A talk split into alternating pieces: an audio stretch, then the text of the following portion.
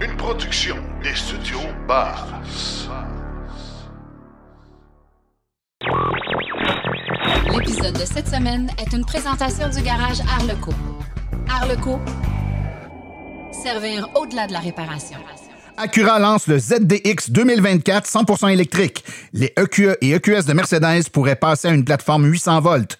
Volkswagen débute en Allemagne la production de la ID7 et Tesla facture maintenant au kilowattheure.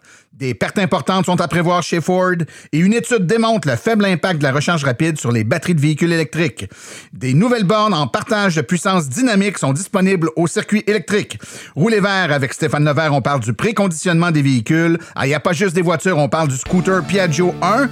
Et en grande entrevue, on parle de la disparition graduelle et triste des petits véhicules électriques. Tout ça et bien plus encore dans l'épisode 156 de votre podcast Silence on roule.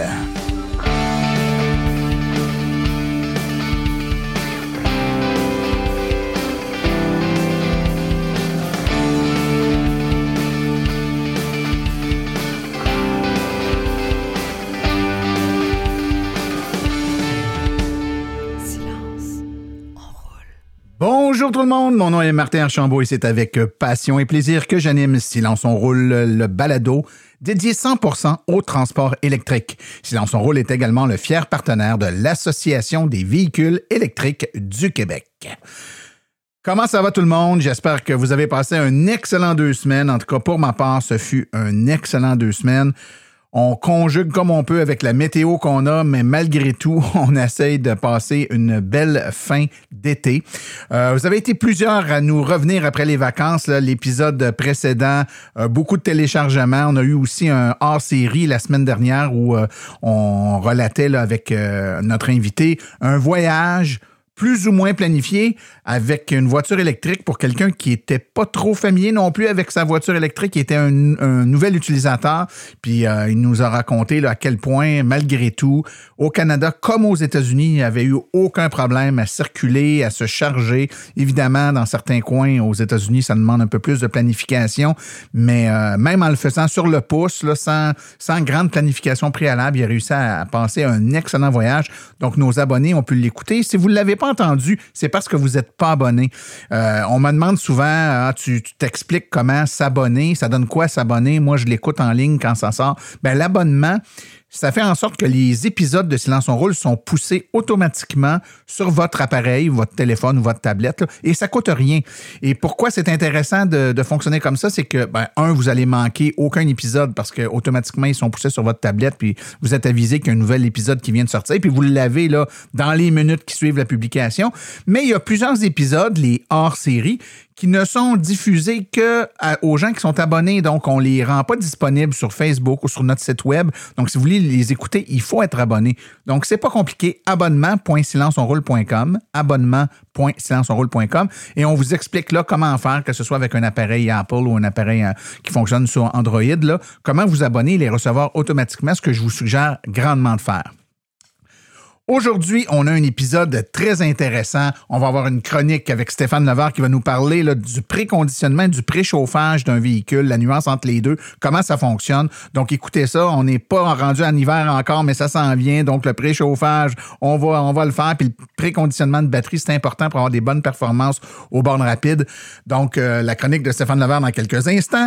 On a également euh, une chronique avec euh, notre ami Philippe Corbeil qui va nous parler d'un scooter électrique très intéressant aujourd'hui. Donc, manquez pas ça. Et en grande entrevue, Aujourd'hui, on parle de la disparition, euh, la triste disparition des plus petits modèles de voitures électriques. En fait, euh, on dit électrique, mais c'est vrai aussi dans la voiture à essence. Donc, les petits modèles de véhicules disparaissent. Ça a un impact, euh, par- particulièrement pour les électromobilistes, ceux qui voudraient avoir des véhicules plus petits, peut-être un peu moins chers aussi, un peu moins luxueux, qui leur permettrait d'avoir un véhicule électrique plus rapidement. Mais aussi le fait qu'on se sent un peu comme obligé, quand on achète une voiture électrique, d'acheter quelque chose d'un peu gros parfois pour nos, nos besoins. Au-delà des moyens, aussi les besoins. A-t-on toujours besoin d'un VUS ou d'un véhicule plus gros plusieurs ménages pourraient bénéficier du plaisir d'avoir une voiture électrique plus petite, plus économique. Alors, on discute de ça avec nos experts dans quelques instants. Sans plus tarder, je vous propose d'aller tout de suite écouter les actualités dans le monde de l'électromobilité. Vous voulez des produits qui permettront d'augmenter la valeur de revente de votre véhicule? Chez Précision PPF Vitres teintées, nous sommes à votre service depuis 2015. Nos maîtres installateurs sont tous certifiés et ont plus de 17 ans d'expérience dans le domaine. Nous offrons un service de qualité inégalé quant à la protection par pierre, les soins nanocéramiques ainsi que les vitres teintées. Notre pellicule par pierre ultra résistante est invisible et conservera l'intégrité de votre véhicule tout en prévenant la rouille et en protégeant la peinture contre les débris de la route. Notre traitement nanocéramique possède un puissant effet hydrofuge et il préserve l'éclat et la brillance de votre peinture pour en faciliter l'entretien. Que ce soit pour votre voiture, votre résidence ou votre commerce, Précision PPF Vitre teintée est là pour vous offrir la multitude d'avantages qu'offre la teinte de vitre. Venez nous rencontrer au 1970 Boulevard des Laurentides à Laval. Appelez-nous au 450-490-4488 ou encore venez visiter notre page Facebook Précision PPF Vitre teintée. Nous comblerons vos exigences tout en vous offrant la qualité que vous recherchez. Les actualités sont une présentation de Bourgeois Chevrolet, le spécialiste du véhicule électrique au Canada. Contactez-nous au bourgeoischevrolet.com ou au 450-834-2585. Acura a officiellement dévoilé jeudi dernier son premier véhicule entièrement électrique, l'Acura ZDX 2024. Le concept initial de véhicule électrique pour la marque de luxe et de performance Honda offre des spécifications impressionnantes, y compris jusqu'à 500 chevaux et une autonomie projetée de 535 km. Acura avait déjà dévoilé la ZDX l'année dernière lors d'un événement lorsque le nom ZDX avait été initialement confirmé. Acura avait déjà utilisé le nom euh, sur un véhicule multisegment il y a à peu près 10 ans. Tel que euh, conçu, la ZDX de production est disponible sans direction en crémaillère et avec des repères intérieurs qui se rapprochent des modèles à essence d'Acura, alors que la silhouette demeure intacte. Dans l'ensemble, il a son propre look et il est clairement euh, étroitement lié au Cadillac Lyric avec 197,7 pouces de long et 60 17 pouces de large et 64 pouces de haut. Le ZDX mesure moins d'un pouce de la Cadillac Lyric et il roule également sur le même empattement de 121,8 pouces. Mercedes-Benz souhaite moderniser ses modèles électriques EQE et EQS vers un système électrique à 800 volts à partir de 2025, permettant des capacités de recharge supérieures à 200 kW. Selon les médias, le passage à la tension de système 800 volts fait partie de la mise à niveau importante de la plateforme EVA2 qui s'appellera alors EVA2M. Une récente demande de brevet de Ford évalue l'utilisation de la recharge bidirectionnelle et d'un adaptateur pour recharger simultanément plusieurs véhicules à partir de la même source d'alimentation avec des applications potentielles pour des flottes.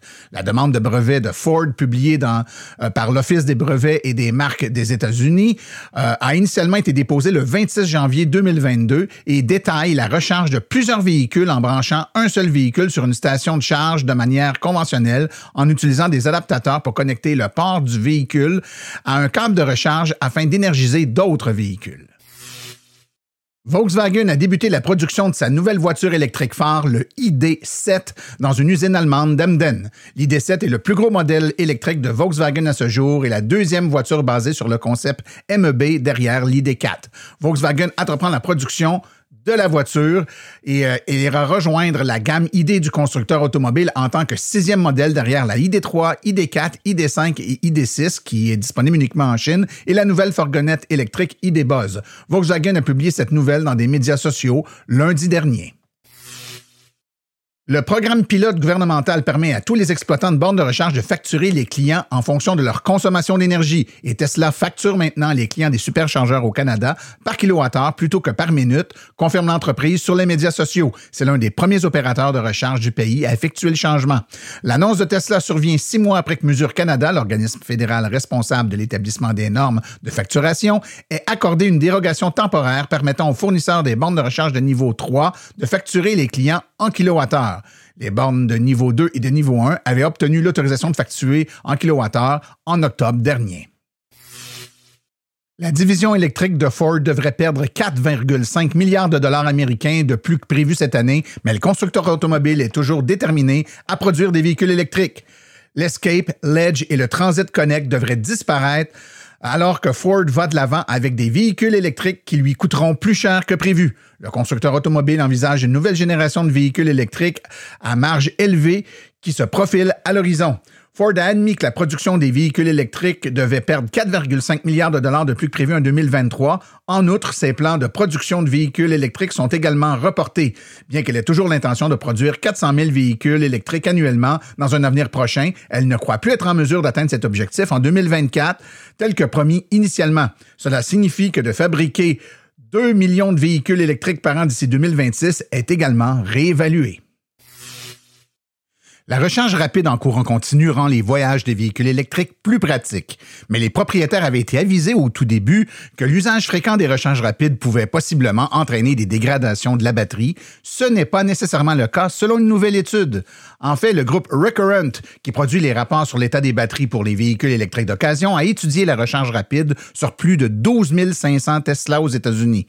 Les voitures qui ont été rechargées rapidement au moins 90% du temps ont été comparées aux voitures qui ont été rechargées rapidement moins de 10% du temps.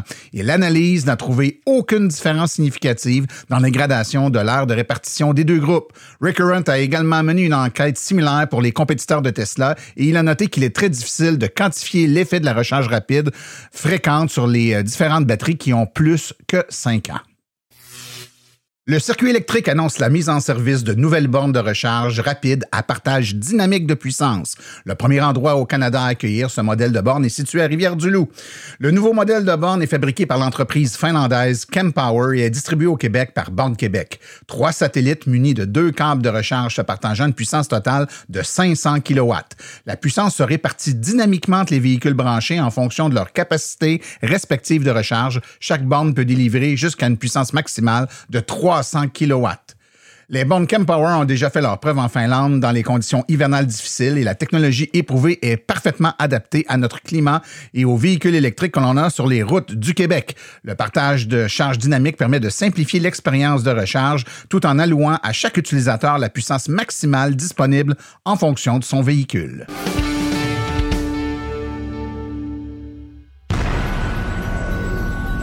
La chronique Rouler vert est une présentation de Bourgeois Chevrolet, là où le service à la clientèle et les voitures électriques sont prises au sérieux.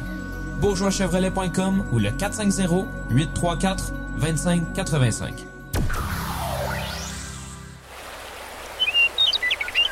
Rouler vert avec Stéphane Levert.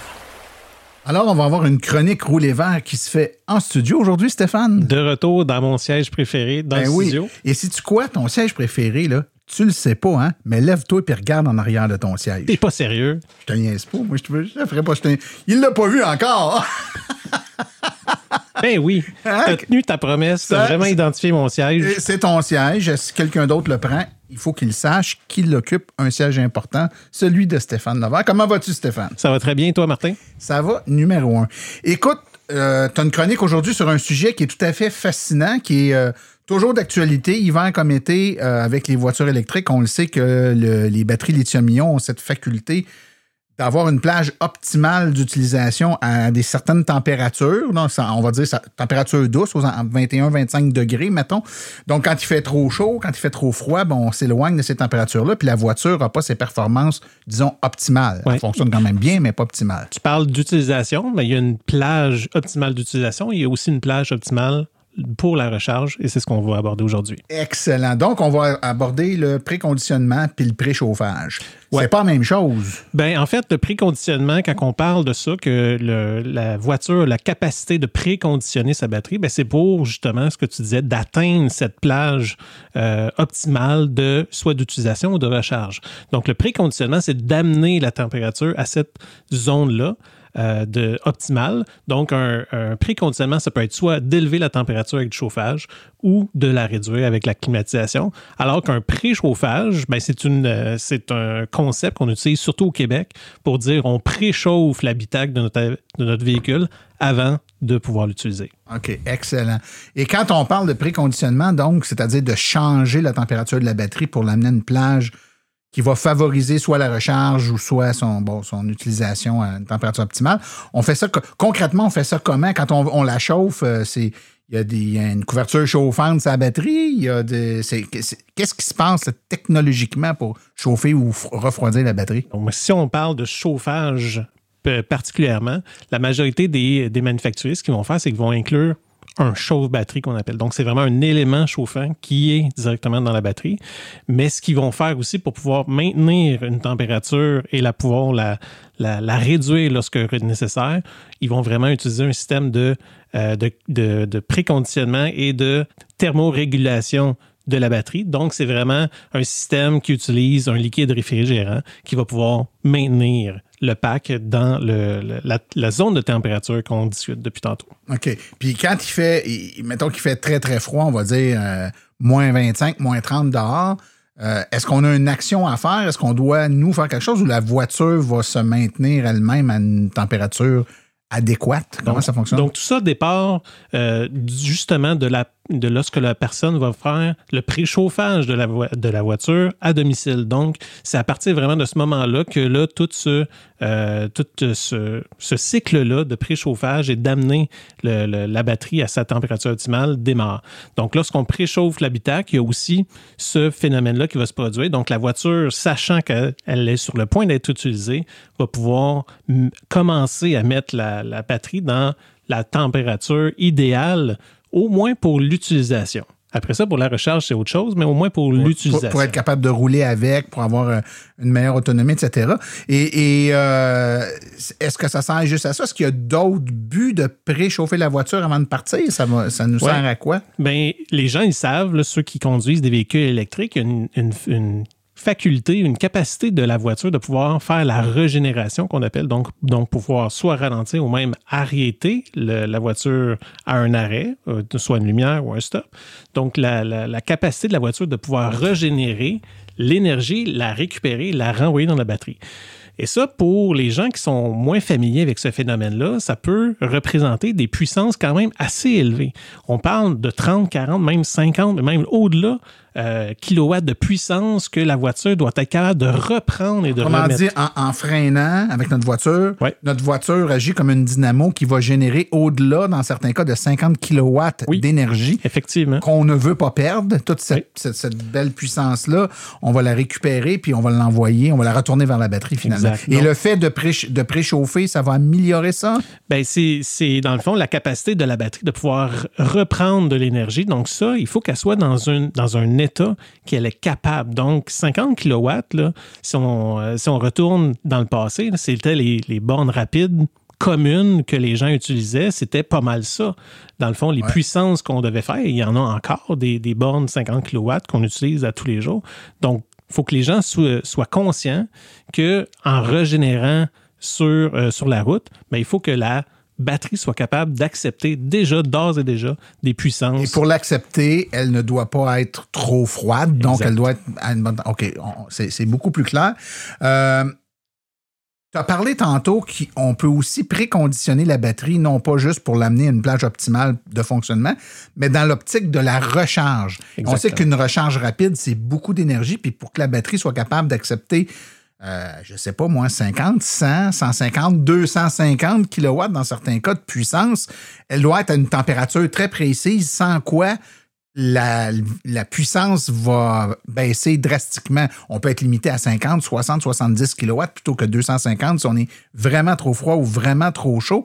Donc, préconditionner, c'est ça a aussi pour but de l'amener dans une plage idéale pour la recharge. Exactement. Et c'est là que le nerf de la guerre se, se passe. C'est que toutes les puissances qui sont annoncées par les manufacturiers, les capacités d'une certaine voiture versus une autre, euh, les puissances qui sont capables d'accepter, comme tu énumérais tantôt, ben, c'est toujours selon les conditions optimales. Donc là, L'enjeu, sur- surtout ici au Québec, lors des saisons froides, c'est de pouvoir avoir cette capacité-là lorsqu'on fait des longs trajets et qu'on sait qu'on doit recharger dans des bornes, euh, dans des sites avec des bornes rapides en cours de chemin. Ben, ce qu'on veut, c'est d'arriver à ce site-là et que la batterie soit à la, à la température optimale pour pouvoir obtenir Recharger. le maximum que la borne va pouvoir t'offrir. Donc, il faut que notre véhicule sache quand on va arrêter pour qu'il sache de quelle façon et comment préconditionner notre batterie pour qu'elle soit exactement à bonne température. Si j'ai une heure et demie, deux heures de route à faire, ça presse pas. Mais si j'arrête dans 30, 40 minutes, ben, il faut falloir que ça chauffe ma batterie plus vite. C'est ça. Donc, donc, on doit entrer dans notre GPS, notre système de navigation, là où on veut arrêter. Est-ce que toutes les voitures font ça? Je sais que Tesla le fait, mais est-ce qu'il y a d'autres voitures que Tesla qui fait ça? Oui, ben en fait, comme tu l'as dit, Tesla a été des précurseurs à ce niveau-là. Donc, euh, depuis, euh, depuis quelques années maintenant, lorsqu'on entre l'adresse de destination, euh, historiquement, a toujours prévu les recharges. Donc, lorsqu'on fait un voyage dans une voiture Tesla, on entre l'adresse, ça va te dire tu vas devoir arrêter à tel ou tel point lors de ta, lors de ton, de ta route. Ça, c'était déjà là. La nouveauté depuis quelques années, c'est qu'en plus de ça, sachant qu'on doit faire un arrêt dans un, supercharger Tesla, environ, dépendant de la température, donc soit une demi-heure, 40, même ça peut aller jusqu'à une heure avant d'arriver à ton point de destination, on va avoir un indicateur dans, euh, dans l'interface qui va dire qu'actuellement, il y a un préconditionnement de la batterie en vue de la. De l'arrêt que tu vas faire dans Exactement parce que la seule utilisation d'un véhicule n'amènera pas la température de la batterie à, une température Juste rouler avec ne fait pas chauffer la batterie assez pour l'amener à la température qui fait qu'elle va se charger super vite. Exactement. On doit, on doit forcer une surchauffe un peu de la batterie. Puis ça n'endommage pas la batterie de faire Absolument pas. OK. Et est-ce que juste Tesla qui fait ça? Donc, euh, depuis, euh, depuis peu, dans le fond, Hyundai, Kia et Genesis avec les euh, Ioniq 5, EV6 et GV60 ont fait une mise à jour euh, de euh, le système d'infodivertissement qui permet cette euh, fonctionnalité-là. L'enjeu avec le système que eux amènent, c'est que c'est exactement de la même façon que Tesla le fait. C'est-à-dire qu'on entre la destination et le système de navigation va savoir qu'on va devoir faire un, deux, peu importe le nombre d'arrêts, et va pouvoir faire le préconditionnement pour amener la température. Encore là, à l'objectif qu'on cherche, c'est de l'amener au moment que doit faire notre premier arrêt du moins le, problème avec cette approche-là, c'est que Hyundai, par exemple, dans la Ioniq 5 et la Ioniq 6, les gens n'utilisent pas de façon intuitive le système de navigation qui vient avec la voiture. là, on utilise notre Android Auto ou notre Apple CarPlay avec euh, nos, tous nos contacts puis tout ça. Moi, c'est très rare dans ma voiture. Ben, en fait, la voiture que j'ai n'a même pas de système de navigation, mais peu importe la voiture que je conduis, c'est mon téléphone. Donc, ce que tu es en train de dire, c'est que les gens qui veulent utiliser ça doivent se déconnecter de leur Apple CarPlay, par exemple, puis se mettre à utiliser le GPS intégré dans le véhicule pour que ça fonctionne. Exactement. Puis, tu sais, les systèmes GPS intégrés, ben, est-ce que tous les points d'intérêt sont là? Est-ce que c'est facile d'avoir les, sites de bornes le plus à jour possible? C'est pas tout, euh, toujours évident. Euh, donc, euh, c'est, j'ai hâte de voir comment que les manufacturiers vont pouvoir s'adapter à la réalité des gens qui est d'utiliser le plus possible ces interfaces-là. Bien sûr. Exactement. Donc, j'ai vraiment hâte de voir comment que ça va évoluer dans le futur. Ben Stéphane, ça a fait un beau tour d'horizon du préconditionnement et du préchauffage. Donc, je te remercie beaucoup. Puis, euh, ben, comme tu dis tout le temps quand tu finis tes chroniques. C'était Stéphane Levert qui vous souhaite bonne route. Et voilà.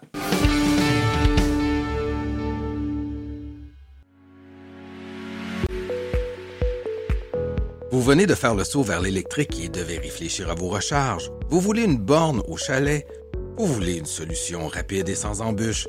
Il n'y a qu'une solution, Hydro Solutions. Depuis plus de 60 ans, Hydro Solutions est une entreprise québécoise de confiance. Vous les connaissez pour les chauffe-eau, mais ils offrent également un service clé en main pour les bornes de recharge. C'est définitivement l'avenue à privilégier afin de faire affaire avec une entreprise d'expérience qui s'occupera de tout Demandez une soumission gratuite et sans engagement de votre part au www.hydrosolution.com. Une seule visite sur leur site web vous permettra de constater la simplicité avec laquelle vous pouvez entamer une démarche afin qu'ils prennent tout en charge. L'analyse de votre situation, l'installation d'une borne de qualité par un installateur certifié et même, au besoin, le financement sur 24 ou 48 mois. Par la suite, en cas de problème, leur équipe d'experts est là pour vous. Hydro Solutions, leur mission, vous simplifier la vie.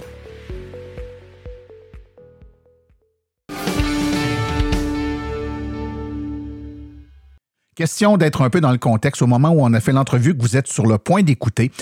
Il y a de cela déjà quelques semaines, voire même euh, un peu plus d'un mois, on venait d'apprendre que Chevrolet annonçait la disparition de la Chevrolet Bolt EV et EUV et on n'avait pas encore la nouvelle euh, qui a été annoncée euh, dernièrement qu'il y aurait un retour de la Chevrolet Bolt mais avec la nouvelle plateforme Ultium. Donc dans l'entrevue, vous allez euh, m'entendre et entendre nos experts parler de la, de fin de la Chevrolet Bolt, mais il faut bien se remettre dans le contexte qu'on n'avait pas encore l'information qu'elle reviendrait. Mais pour le reste, l'entrevue est impeccable. Vous allez voir, ça change rien euh, la teneur des propos qui euh, ont été euh, tenus lors de cette, cette entrevue-là. Donc, très intéressante que je vous fais écouter à l'instant. Dans le journal La Presse, le 1er mai dernier, un article euh, qui était écrit et signé par Marc-André Viau d'Équiterre nous parlait du euh, drame de voir disparaître les petites voitures, les petites voitures électriques en particulier, avec l'annonce de GM. Et pour parler de ce phénomène-là, j'ai avec moi aujourd'hui deux personnes bien placées pour en discuter. La première, Louise Lévent, qui est directrice des politiques chez Mobilité électrique Canada. Bonjour Louise. Allô tout le monde je fais pas jouer ta tonne aujourd'hui. je la garde dans le temps des fêtes, celle-là. Et euh, le deuxième, euh, le conseiller en projet mobilité chez Équiterre, Daniel Rochefort. Bonjour, Daniel. Bonjour. Écoutez, c'est un phénomène qui est pas nouveau qu'on parle aujourd'hui. On, peut-être que dans le monde de la voiture électrique, là, on, vient de réaliser que ça nous happe comme dans le reste euh, du monde, mais c'est un phénomène qui est là depuis longtemps. Les voitures sont de plus en plus grosses et en fait, les options de voitures petites de plus en plus euh, disparaissent du marché. Euh, est-ce que c'était un phénomène qu'on devait ou qu'on était en mesure de s'attendre que ça nous arriverait si vite que ça, Daniel? Euh, ben, chez Equiterre, on a justement observé la question, puis on a commencé par faire une étude à travers le Canada. on, a, on a montré qu'il y a vraiment un problème. Les véhicules deviennent de plus en plus gros. Et ce phénomène-là se produit au Québec aussi. On a rattrapé le Canada surtout en termes de catégorie. Donc, euh, au Canada comme au Québec, 80% euh, des véhicules vendus maintenant, euh, des véhicules neufs, c'est des VUS, c'est des camions légers, des pick-up. je dirais qu'au Canada anglais, probablement que la notion de VUS et de pick-up est un petit peu plus gros, mais quand même euh, reste que euh, les voitures se vendent de moins en moins et représentent une fraction euh, minoritaire du marché. Je faisais une liste tantôt, là, très sommaire. je me disais, bon, les accents, Rio, Yaris, Honda Fit, la Fiesta, la Cruise, la Sonic. Bye bye, c'est parti.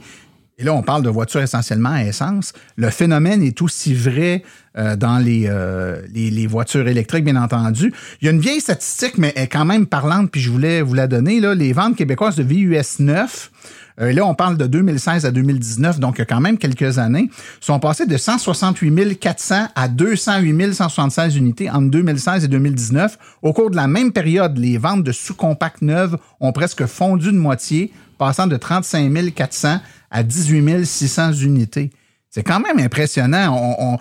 On, le sait intuitivement, mais quand on voit les chiffres, là, puis et, et c'est pas juste ici, hein. En, mm-hmm. France, ils vivent la même chose. Ils ont le même problème de disparition. Mais dans une moindre proportion. Mais dans une moindre proportion. Ils ont beaucoup, ils ont des options que nous n'avons pas. C'est-à-dire que eux aussi, ça descend, mais il leur reste des options. Puis euh, bon, la Renault Twingo là-dedans euh, de Opel, la Volkswagen Up, la Fiat 500, la Mini sont des options qui sont utilisées là-bas. Et comme... il reste quatre. Il reste quatre sous-compacts au Québec. Ah oui, jusqu'à. Ouais, ouais. oui. le, choix est quand même mince. Le choix est quand même mince. Euh, avant qu'on entre dans, dans, les débats, puis je vais vouloir qu'on définisse ensemble un peu le, phénomène du VUS pour être capable de, de se mettre dans un, un, big picture, comme on dit. J'avais comme information que les euh, préférences des Québécois ont changé euh, dans les cinq dernières années, a observé Yves Martin, le directeur national du service d'alimentation des données chez le Canadian Black Book. Ceux-ci sont dorénavant attirés par l'espace de chargement, la traction intégrale et les équipements sophistiqués des VUS. Je peux vous dire que ça fait vraiment l'affaire des constructeurs qui souhaitent depuis longtemps délaisser les sous-compacts et les compacts au profit des VUS, note-t-il. La raison en est extrêmement simple. Peu importe la façon dont on examine la situation, c'est une question de profitabilité. Les constructeurs ne font pas beaucoup d'argent sur les petites automobiles. Le constructeur peut aller chercher de 3 000 à 5 000 dollars de plus avec un VUS qu'il peut obtenir avec une berline offrant les mêmes caractéristiques. Mmh donc, c'est money talk, hein? Absolument, absolument. Puis, tu sais, on peut se questionner là, sur l'évolution rapide là, des préférences du consommateur, alors que ça fait des années, sinon des décennies, qu'on se fait bombarder de publicités. Des publicités de voitures, de sous-compacts, on n'en voit presque plus. là. C'est que des, des, des, des gros VUS qui sont en train de grimper des montagnes, là, ce qu'on ce qu'on ne fait jamais. Et on l'entend, je l'entends dans ma famille, je l'entends chez mes amis. J'ai besoin d'un VUS. J'ai- L'hiver, euh, le chalet, etc. Et alors qu'avant, on y allait l'hiver Et c'est en plus sous-compact. Et on y sécuritaire. allait au chalet. Ouais, puis avec tous les éléments de sécurité qu'on a aujourd'hui, même dans une petite bagnole avec les, cou- les coussins euh, gonflants, les, les, euh, les radars sur les voitures, il y a plein de mesures de sécurité puis de technologie qu'on n'avait même pas dans les grosses bagnoles avant. Mais c'est sûr qu'on se dit, ben si tu regardes un Grand Torino 1976 qui était en acier, puis tu sais qui était c'était un char d'assaut, ben c'est sûr qu'on se sent un petit peu plus en sécurité, mais ça reste que c'est il y avait des accidents avec ces bagnoles là, puis il y avait des morts autrement qu'aujourd'hui euh, avec les véhicules. Je- pour parler de l'espace aussi, là, c'est un argument que j'entends souvent, l'espace intérieur, et c'est drôlement trompeur. Euh, Il y a certains, surtout dans les petits VUS, là, Qui on- sont je pas comprends, là, vraiment que des c'est ça. VUS. Dans Ouais, un ouais. Cadillac Escalade, je comprends qu'il y a de l'espace. Mais il y a des VUS comme le Kona qui sont pas si gros que ça. Là. Ben, premièrement, Louise, le, le Kona est-il un VUS? Il est classé. Il est classé VUS. Il est classé comme un VUS ici, comme en Europe, en effet. Et Mais pourquoi- si tu pourquoi on son, le Kia Niro, euh, son, euh, qui est de la même dimension, lui Ouais. est classé comme une voiture familiale. Et pourtant, c'est deux- même plateforme les Oui. deux. Hein? Pourquoi on pousse tant pour faire entrer dans la catégorie VUS des véhicules qui ne le sont pas? C'est parce que les gens payent plus cher. Les gens, Les gens sont prêts à payer plus veulent- cher. les gens veulent un VUS. Hmm. C'est en moyenne, euh, euh, grosso modo, 10 000 Le tag VUS, c'est en moyenne un 10 000 de Ouais, plus que la même plateforme, mais que c'est une voiture. Je regardais, tu sais, puis il y a une question qu'il faut qu'on se pose, puis on va en discuter dans quelques instants. Euh, à un moment donné, c'est la poule ou l'œuf, là. C'est-tu on achète ce qu'on nous offre ou on nous offre ce qu'on demande? Quand on regarde le top 10 des véhicules en 2022 au Québec, Chrysler Grand Caravan, GMC Sierra, Hyundai Tucson, Jeep, Jeep Wrangler, Kia Carnival, Mazda 3, là, ça c'est un peu plus petit, Nissan Pathfinder, Ram 1500. Écoute, on est dans... C'est presque tous des très gros véhicules, là. Ouais, mais encore là, ça, faut faire attention que il y a une partie du marché euh, que c'est des gens qui travaillent avec leur véhicule, qui ont besoin d'un gros véhicule. Eux autres, n'achèteront hein. jamais une voiture. Mais non, mais c'est correct, Donc- ça c'est correct. Mais, euh, mais euh, sinon, pour les communs des mortels, euh, ben, il y, en a beaucoup qui achètent euh, pour des mauvaises raisons, des, justement des gros pick-up. Mais je te dirais que ce qui est plus dommageable, moi, je trouve que c'est toute la gamme des, euh, des VUS compacts, qui les RAV4 et compagnie, qui eux aussi occupent une grosse majorité du marché, une grosse partie pourtant, du marché. sais, on se pose la question, la poule ou l'œuf. Les, les familles sont moins nombreuses. Mhm. Je- je me suis- chez nous, on est six. Ma mère s'était acheté une Toyota Tercel. on rentrait pas toutes dedans. C'était la deuxième voiture de la maison. Mais aujourd'hui, on n'a on a, on a pas besoin d'un six passagers ou, ou même d'un cinq passagers. Plus, plus rarement. Ça arrive. Ouais, ça peut mais arriver. mais C'est plus rare. Mais On se crée des besoins, hein, c'est ça qu'on est en train de Puis dire. Hein? Puis aujourd'hui, même si, comme tu l'as mentionné tantôt, euh, euh, même si tu veux t'acheter une voiture, les choix sont tellement plus limités que pour les VUS et les petits camions. On par- euh, ils sont limités parce que les voitures sont de plus en plus grosses. Des chiffres qui parlent. Je vous donne le poids moyen des véhicules euh, par décennie, en kilogrammes. Donc, en 1970, 859 kilos. En 1980, 909 kilos. En 1990, 977 kilos. En 2000, 1138 kilos. En 2010, 1236 kilos. En 2020, 1300, euh, 1268 kilos. Donc, on est passé de 859 à 1268 kilos. Dans le temps de le dire, donc c'est 50% d'augmentation du poids des véhicules. Et souvent à l'intérieur d'un même modèle. hein. Si tu regardes, euh, euh, il y, a, il y a plein de- il y a plein de- d'images là-dessus sur Internet euh, où on te présente justement l'évolution d'un modèle et tu, tu vois le modèle qui arrête pas de grossir d'année en année. C'est- Ouais, ouais, ouais, tout à Puis, fait. puis ce qu'il faut pas oublier, là, c'est que ce poids-là, il faut dépenser l'énergie nécessaire pour le faire bouger. là. Donc, à mesure qu'on grossit le poids du véhicule, à mesure qu'il est plus lourd, il doit consommer davantage. Et ça, qu'on parle de gaz ou, ou d'électricité, plus le véhicule C'est un va être gros, excellent point, Louise. plus le véhicule va être gros, plus on va, devra dépenser d'énergie pour le faire, pour le faire avancer. Et on a, et, et on a Puis on a contribué. Je me, je m'auto-flagelle, mais à culpa. Ça fait 12 ans que je parle d'auto électrique, puis que je brandis le drapeau de l'économie, puis ça coûte pas cher, puis quand tu as un auto électrique, tu plus besoin de calculer qu'est-ce que ça te coûte de te déplacer parce que c'est tellement peu ce que tu consommes que ça devient négligeable dans ton budget mensuel. Bon. C'est peut-être vrai du point de vue individuel, ça l'est un peu moins du point de vue collectif. On est dans une ère de sobriété énergétique.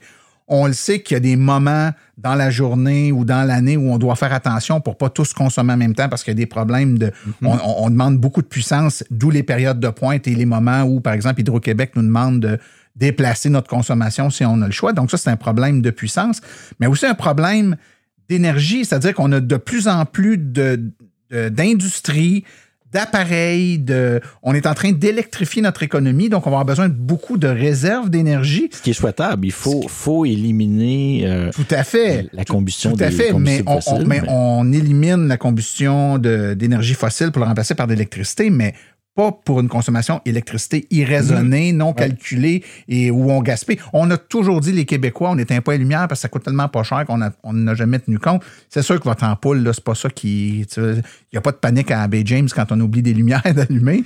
mais ça reste que si on charge tous des véhicules de 70-80 kWh de batterie, donc beaucoup d'énergie, à des puissances qui sont plus 6, mais qui sont rendues 11 puis 19 kW, ben, on demande beaucoup de puissance, on demande beaucoup d'énergie multipliée par des millions de voitures qu'on n'a peut-être pas besoin d'avoir des batteries si grosses, des autos si grosses, ben ça, a un impact. Donc, la consommation, même en électricité, il faut s'en préoccuper. Absolument, absolument. Puis, tu sais, je, je l'ai dit souvent, euh, quand on roule électrique, on se préoccupe moins du coût des déplacements, mais une énergie gaspillée reste une énergie gaspillée.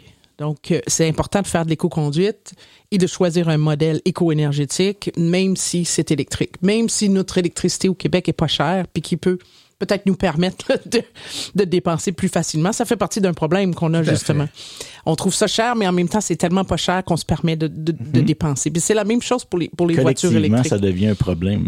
Ouais, pas, pas, individuellement, mais, c'est collectivement que ça devient un problème d'augmenter sa, sa consommation d'énergie de, de 10, de 15% Tu sais, c'est les, les véhicules électriques euh, euh, jusqu'à récemment, la moyenne c'était à peu près 18-20 kWh par 100 km. maintenant, les nouveaux modèles, ça monte plus à 22, puis euh, les camions, c'est dans le bout de 30. Donc, ça représente plus pesant, mais effectivement. Ça. Mais on, on, on fait la critique de ces gros véhicules-là, mais aujourd'hui, là, comment en même temps, on en a besoin. reprocher, mais en même temps, on peut pas reprocher à la clientèle de de ne pas acheter un petit véhicule qui hmm. n'est pas disponible. Tout à fait. Et, si on peut pas se mettre la main dessus, ben, le client se retrouve... Bon, ben là, Louisa, tu mets le doigt exactement là où je voulais m'en aller. Je donne souvent des conférences, puis je, euh, je vous le disais tantôt, j'entends aussi souvent, je veux m'acheter une voiture électrique, mais il n'y a, pas, y a plus de petite voiture, mais j'entends aussi souvent, je veux m'acheter une voiture électrique, mais moi, quand est-ce qu'il va y avoir des gros VUS, des 4x4? C'est ça que j'ai besoin. Ma constatation, à tort ou à raison, c'est que puis les gens ont peut-être été brainwashés, puis les gens ont peut-être été influencés par la publicité, puis ce qu'ils voient là.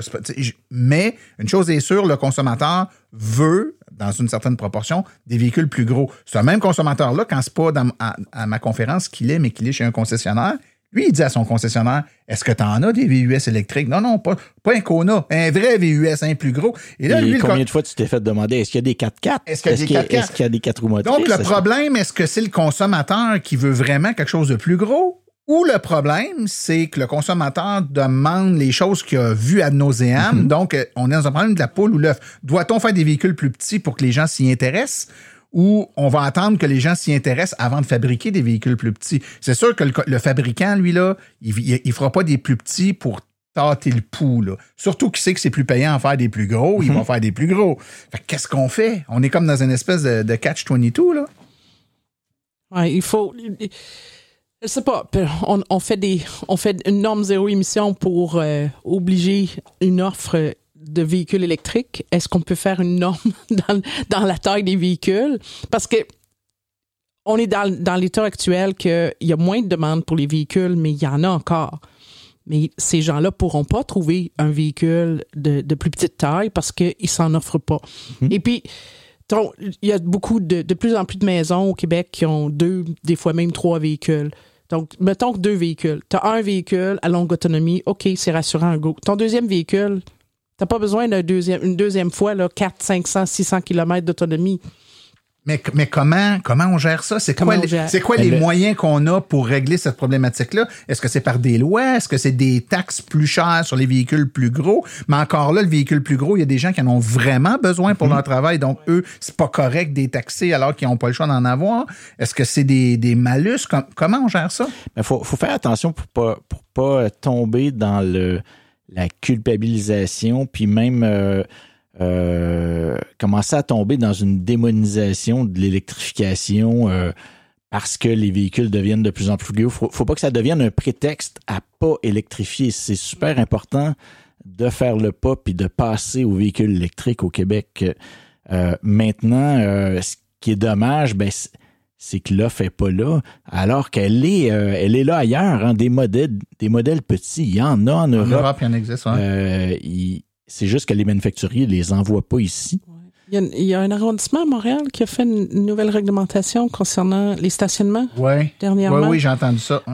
J'ai trouvé malheureux qu'ils mettent ça sur le poids du véhicule parce que les Ouais. véhicules électriques, comme sont même, lourds, ouais. même si ma Spark électrique, elle est toute petite, euh, Je me, elle, je me elle suis fait pèse dire que plus. c'est parce que Mais- ils n'ont pas la donnée. C'est ça, C'est- ça que j'ai compris. Mais on se demande comment on peut faire. Peut-être que dans les façon. villes, ça peut être une façon de réglementer le coût des stationnements. On utilisait beaucoup l'incitatif euh, des, euh, des, des ponts à péage et aussi des voies réservées Mhm. pour euh, les électromobilistes, encourager les électromobilistes en ville.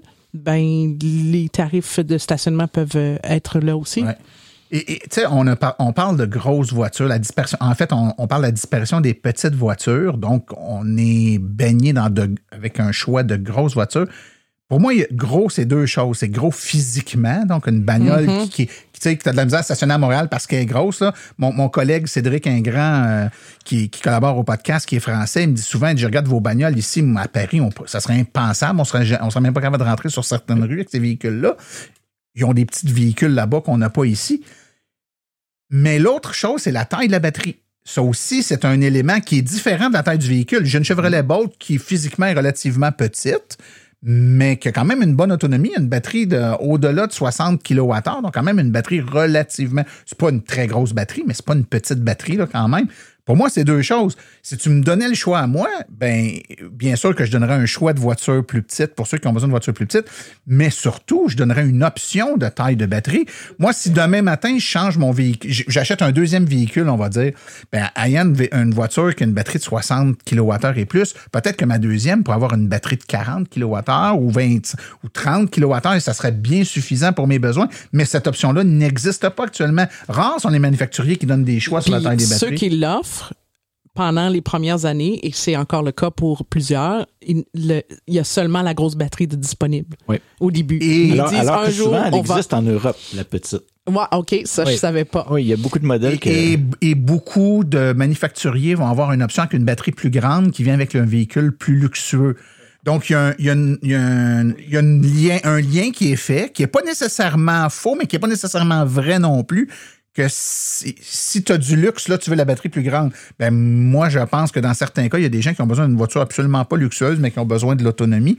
Puis, ce que je trouve dommageable de tout ça, c'est que je me dis, on prive plein de gens là, qui sont à l'étape de, se lancer dans le monde de, la conduite automobile, des, des étudiants, des gens qui commencent à travailler, qui ont besoin de se déplacer pour leur travail. C'est pas tout le monde qui travaille à Montréal avec le transport en commun. J'espère qu'à Montréal, les gens euh, s'achètent des billets de métro plutôt que de s'acheter une auto. Mais quand tu, tu demeures en région puis que tu es obligé de te déplacer en- en- avec une voiture et que les seules voitures qui te sont disponibles, ce sont des voitures électriques grosses, donc plus chères, ben, tu fais peut-être le choix de t'acheter une bagnole à essence Voilà, qui est voilà. être capable Parce de rouler. Faut, faut pas oublier là, que la batterie, le coût de la batterie est un, un gros élément dans le coût du véhicule. Alors, si on avait des options de batterie plus petites, ben on aura des options de, Et- bat- et de- de et de véhicules luxe. électriques oui, et de Et luxe. de luxe, un étudiant n'a pas besoin des sièges réfrigérés puis de, des huit caméras avec la vue aérienne. Je veux dire, tu sais, quand, on était étudiant, on a tous été jeunes. là. Notre première bagnole, c'était une- écoute, ça avance. Il y avait des freins, il y avait, tu pouvais avancer puis reculer, puis c'est tout ce que tu demandais. Là. Tu sais, tu voulais pas aller au garage trop souvent. Puis là, tu pourrais avoir quelque chose de beaucoup plus abordable Bien sûr. avec avec une batterie de 40 ou même 20, 20 kWh, là, ça serait suffisant pour certaines personnes. C'est là que tu vois que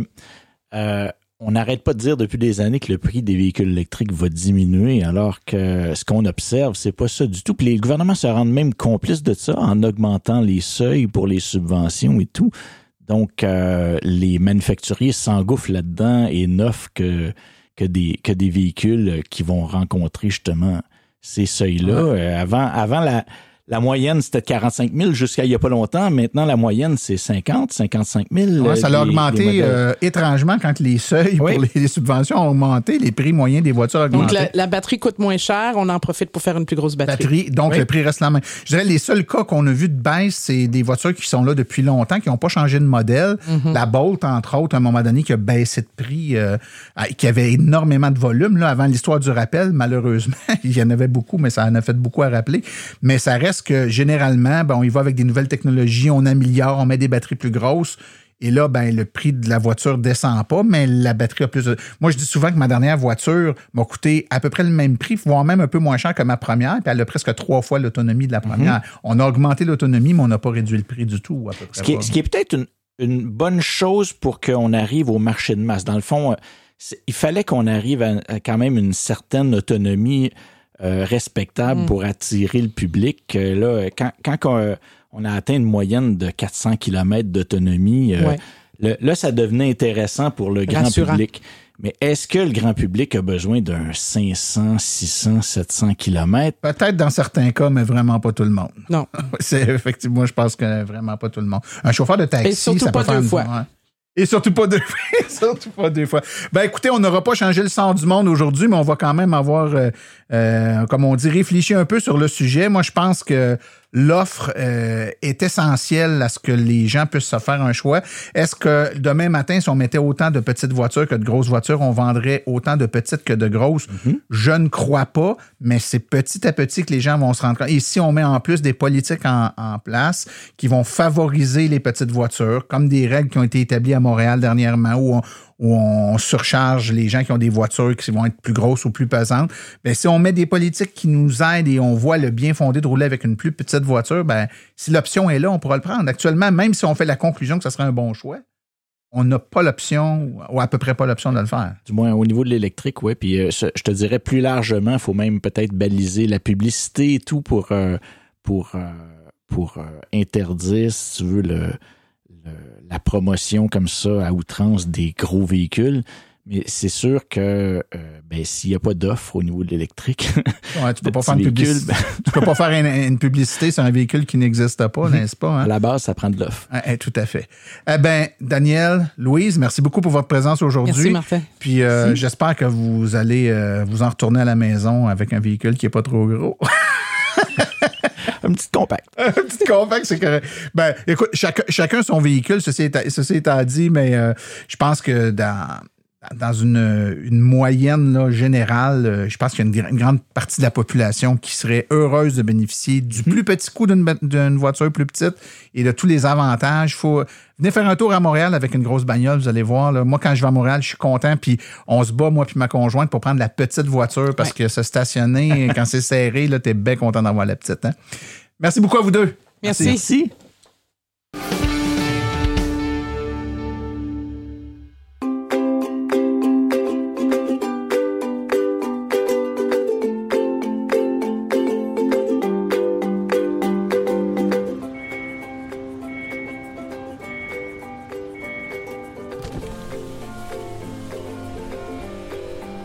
C'est vrai que ça brise moins, mais il y a quand même un minimum d'entretien à faire sur nos voitures électriques. Quand est venu le temps de faire l'entretien de mon véhicule, j'ai choisi de faire confiance à l'équipe d'Arleco plutôt que le concessionnaire. Ça fait maintenant trois générations que cette entreprise familiale chouchoute nos voitures et ils ont été parmi les premiers à s'engager activement dans l'électrification des transports tout en adoptant des procédures et des produits sains pour l'environnement. Avec ses techniciens spécialement formés à l'entretien et réparation des voitures hybrides et électriques, Arleco nous offre aujourd'hui la même qualité de service sur nos VE qu'elle a toujours livré depuis bientôt 40 ans. De plus, chez Arleco, j'obtiens 10% de rabais sur la main-d'œuvre et les traitements anti-rouille avec ma carte membre hors de l'AVEC. Arleco Génération 3. 8470 boulevard Parkway à Anjou. 514-352-1446 ou arleco.ca. Arleco, servir au-delà de la réparation.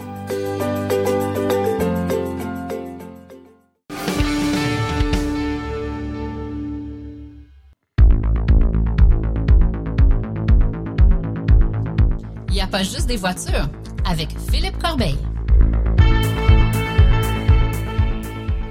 Bonjour, pour ma chronique cette semaine, je vous parle du Piaggio One, un scooter qui entre dans la catégorie des scooters 50cc et dont j'ai fait l'essai dernièrement. Piaggio est une compagnie italienne spécialisée en scooters.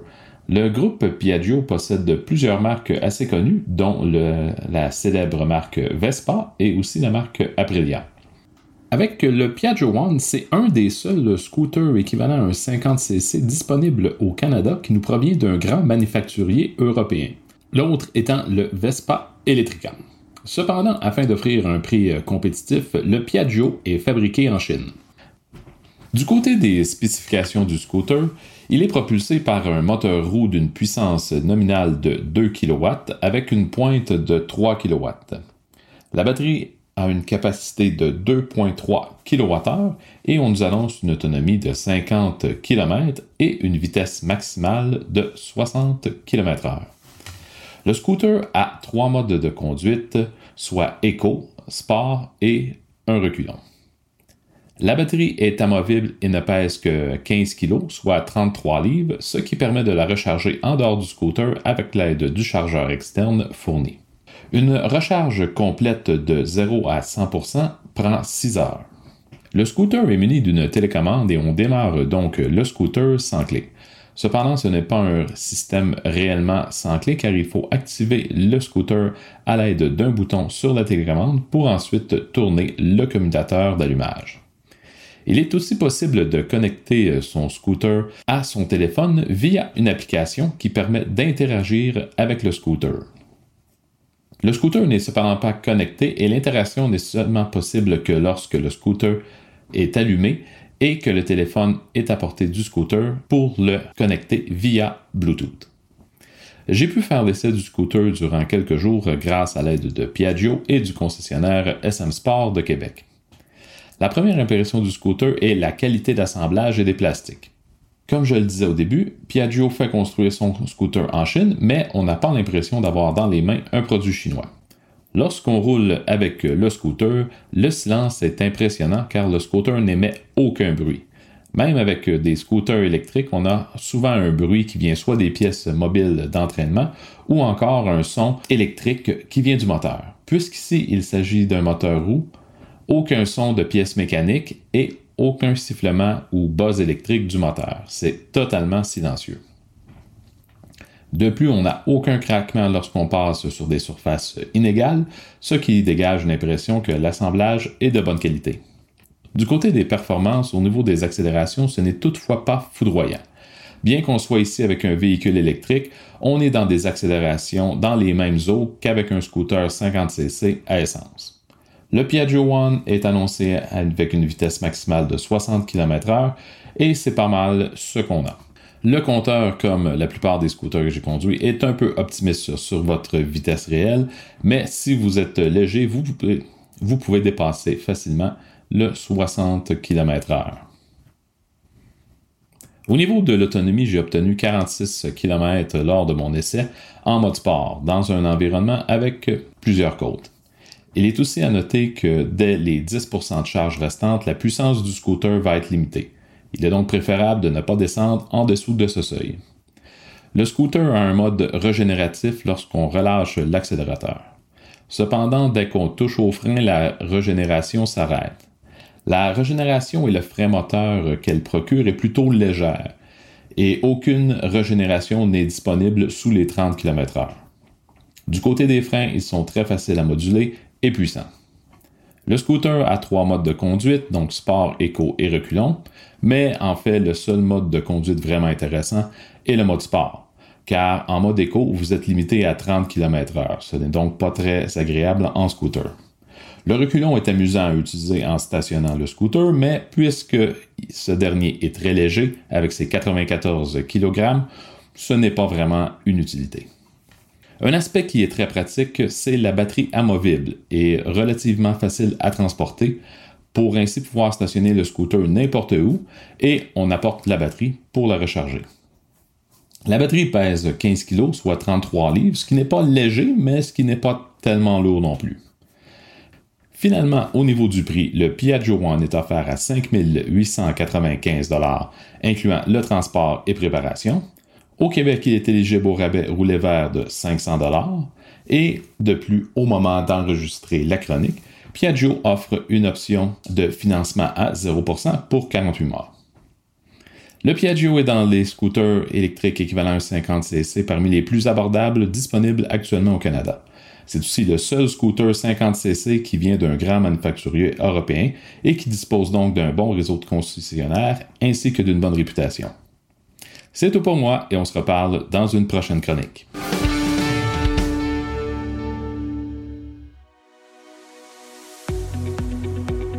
Avec le coût du carburant qui explose et l'enjeu climatique à nos portes, c'est le moment de se tourner vers des solutions durables. Chez Cubex Équipement, nous accompagnons les municipalités et les entreprises à faire ce virage vert en offrant des options 100% électriques.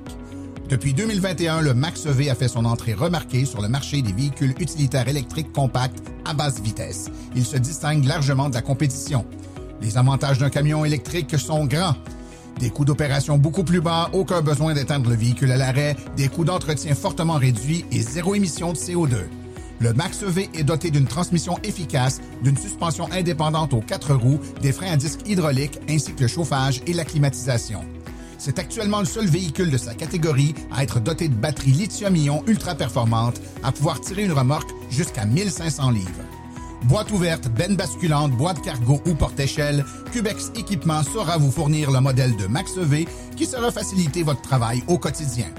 Le Max-EV est éligible à une subvention de 12 500 Pour en savoir plus, contactez-nous au 1-877-GO-CUBEX ou visitez le www.cubexltee.com.